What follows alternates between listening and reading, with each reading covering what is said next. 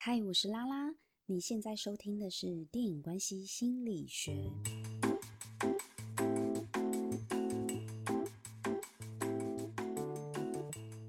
今天要来讲的是韩剧《双甲路边摊》的第四集。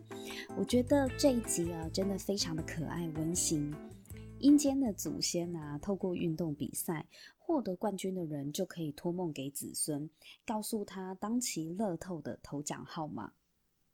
这本来是一笔巨大的财富，但冠军的崔石板爷爷呢，托梦完成之后，隔天就发现子孙崔真栋竟然明天就要死亡了，因为寿命长短是上天决定，就算中乐透呢，也没命花。天哪，多惨！他才刚给他子孙送了一笔钱，结果子孙明天寿命就会终止，所以崔石板爷爷他非常的着急，他就拜托月柱跟鬼班长一起救救他的孙子曾孙啊真栋。阎罗部长说呢，除非有非常深厚的功德可以感动上天，才有可能交换真洞的寿命。到底谁有深厚的功德，而谁又可以给崔石板爷爷呢？而且这个有功德的人啊，还必须要跟崔真栋要有缘分才行，不能是完全不相干的人。于是他们找到了一位奶奶，叫做李默顺。李默顺奶奶呢，是阴间育幼院的院长，她生前累积了非常深厚的功德啊，因为真栋的奶奶。李典礼呢，跟她是好姐妹，也曾经帮助过莫顺奶奶，所以莫顺奶奶一听到好朋友典礼的孙子呢会死掉，二话不说就把自己的功德拿来交换崔真栋的寿命，而月柱呢也把乐透号码就给莫顺奶奶当做回报，在阴间呢、功德是比任何的金银财宝更加有用的。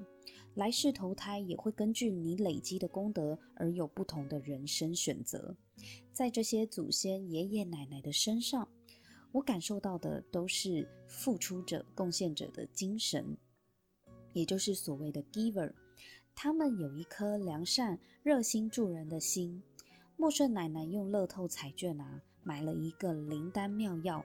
他在好友典礼的梦里呢，他用这颗灵丹跟他的好朋友典礼说了一番话，而且用这个灵丹呢，也治好了典礼长久以来不知名的腰痛。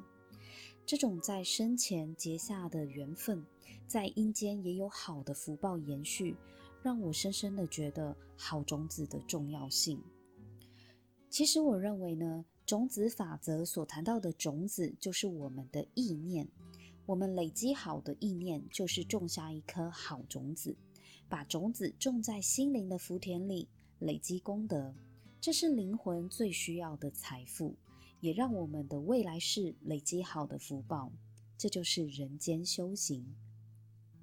我们没有办法去阻止别人对我们的恶意。但是我们永远都可以选择，我要用什么样的意念去回应。我可以选择种下好种子，别人的坏种子，那是别人心里面的那块田要承受的果报。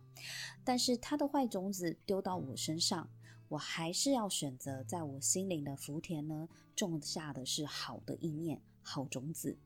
因为根据种子法则，有一天呢，我种下的种子。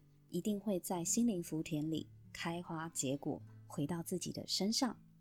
今天跟大家小小的分享这个可爱的种子法则，以及这一集，希望大家喜欢。如果你喜欢我的节目，也记得订阅我的频道，我会继续跟大家分享我在影剧上面的心得。谢谢你的收听，我们下次见，拜拜。